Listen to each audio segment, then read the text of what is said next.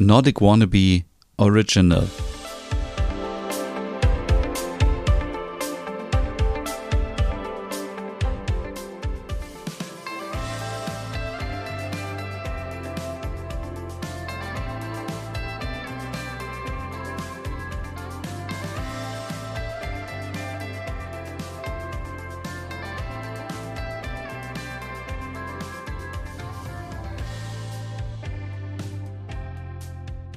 Hey und herzlich willkommen zu einer neuen Ausgabe Nordic Food Porn, deinem Podcast rund um skandinavisch Kochen und Backen. Mein Name ist Stefan und heute gibt es mal wieder ein kleinen Quickie. Und zwar möchte ich euch heute zeigen, wie wir leckere Hamburgerbrötchen machen. Und wir machen nicht ganz normale Hamburgerbrötchen, wir machen sogenannte Buns mit Zwiebeln. Also man kann auch eigentlich Zwiebel-Hamburger Brötchen sagen.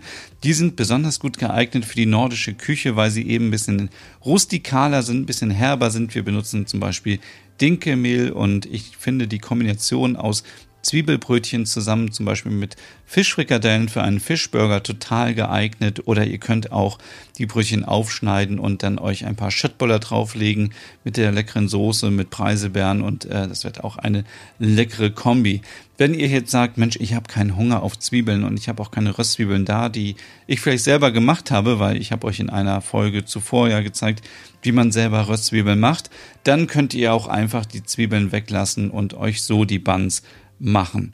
Ich habe auf den ganzen Schnickschnack verzichtet, also Sesamkerne oder irgendwie das noch bestreichen mit Ei und so weiter, sondern ich wollte einfach total einfache Buns haben, die man mal so schnell zubereiten kann.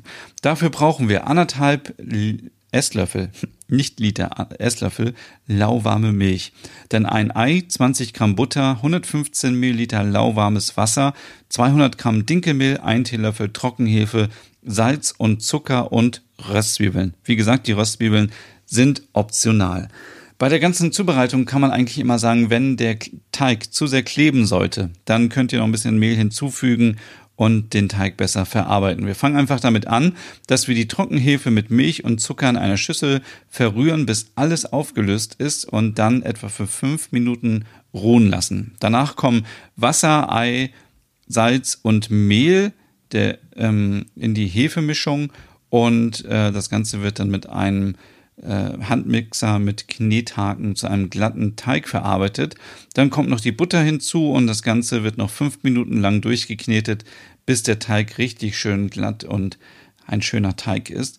Und ähm, anschließend können wir dann noch ähm, die Röstzwiebeln hinzugeben, die wir vorher ein bisschen zerkleinern und ähm, auch noch etwas Mehl dann auf den Teig geben. Dann wird geben den Teig jetzt ein bisschen Zeit, damit er an einem ruhigen, warmen Ort, ja, ich würde mal sagen, ein bis zwei Stunden gehen kann. Das ist ähm, immer ein bisschen abhängig davon natürlich, wie warm es ist an dem Ort. Ihr könnt davon ausgehen, dass der Teig fertig ist, wenn er auf die doppelte Größe aufgegangen ist.